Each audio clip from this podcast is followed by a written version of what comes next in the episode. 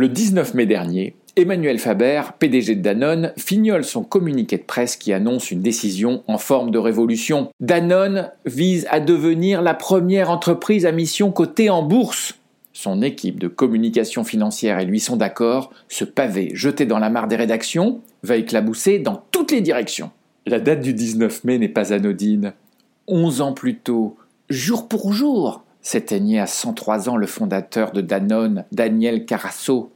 Danone Petit Daniel en catalan, était le surnom que lui donnait son père. Emmanuel, un poil superstitieux, aime le 11. Mais il est surtout révérencieux pour l'aïeul professionnel qui a pour toujours marqué l'histoire de cette entreprise qu'il dirige. Mais que diront de cette annonce les parents qui se retrouvent au café à la sortie du caté? Père de trois enfants, Emmanuel s'imagine bien que c'est ici que l'on statuera si cette annonce choque, c'est de l'authentique ou du toc.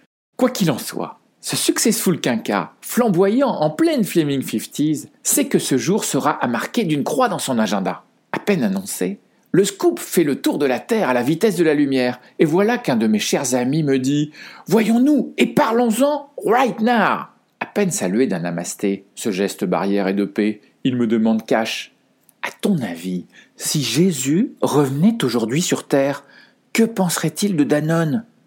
Postuleraient-ils chez eux? Achèteraient-ils leurs actions? Consommeraient-ils leurs produits? What the fuck? Mais quelle drôle de question. Sa question n'est toutefois pas si incongrue que ça. Pour ce fan d'américaine, c'est la cousine de la What would Jesus drive?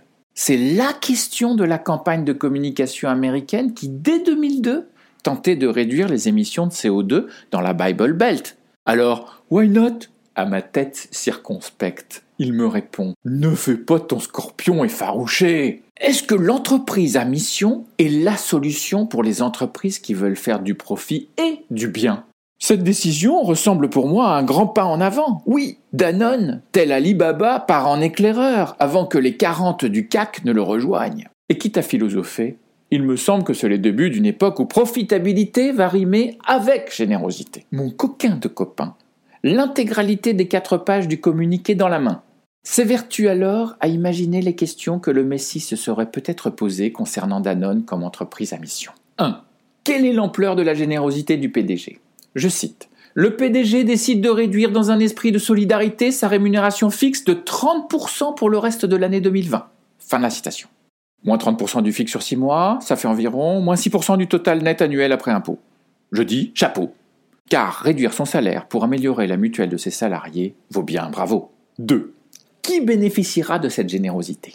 Je cite La nécessité d'un modèle de création et de partage de la valeur tenant compte de façon équilibrée de l'ensemble des parties prenantes apparaît désormais clairement. Fin de citation. Allez, on ne va pas ironiser sur le désormais, mais ils auraient quand même pu aller straight to the point plutôt que de tourner autour du pot. Si ce sont les consommateurs qui vont payer moins et les agriculteurs être payés plus, alors un autre bravo 3. La générosité s'étendra-t-elle aux petits actionnaires qui ont Danone dans leur assurance vie?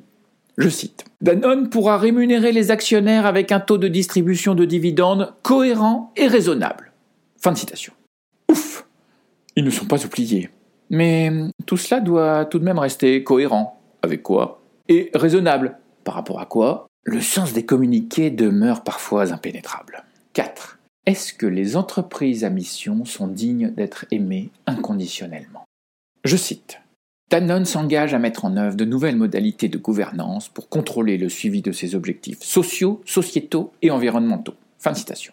Aïe, ça m'a plutôt l'air d'être un signe de défiance que de confiance. Et mon ami qui surenchérit. Pourquoi dépenser de l'argent pour être contrôlé davantage? On dit que la confiance n'exclut pas le contrôle. Peut-être mais elle le rend si luxueux. 5. Est-ce que les entreprises à mission feront preuve d'humilité? Je cite. Cela permet à Danone d'avancer dans son ambition d'obtenir la certification B Corp pour l'ensemble de ses activités au niveau mondial. Fin de citation.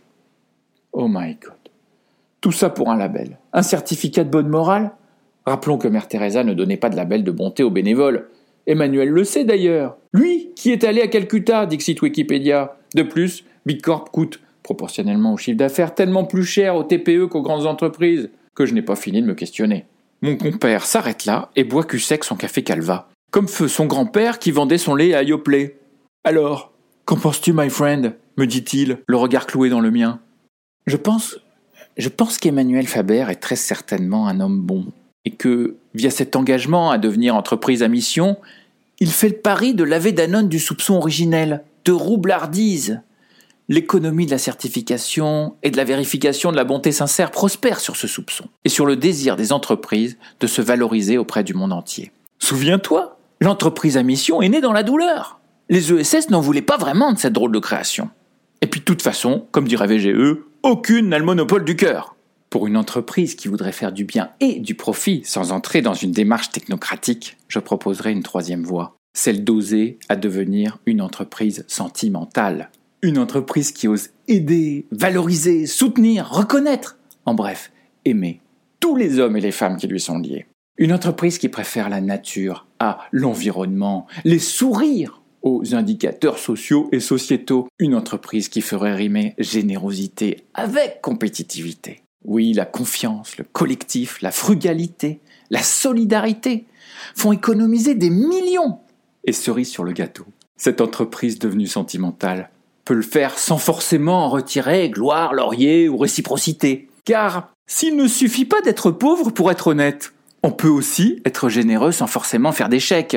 Une attention sincère aux besoins des hommes et femmes, qu'on nomme bizarrement partie prenante, fait beaucoup de différence. Le pire, c'est le péché d'orgueil. Rusé comme il est, il se cache derrière nos bonnes intentions. Ne dit-on pas d'ailleurs que le chemin de l'enfer en est pavé?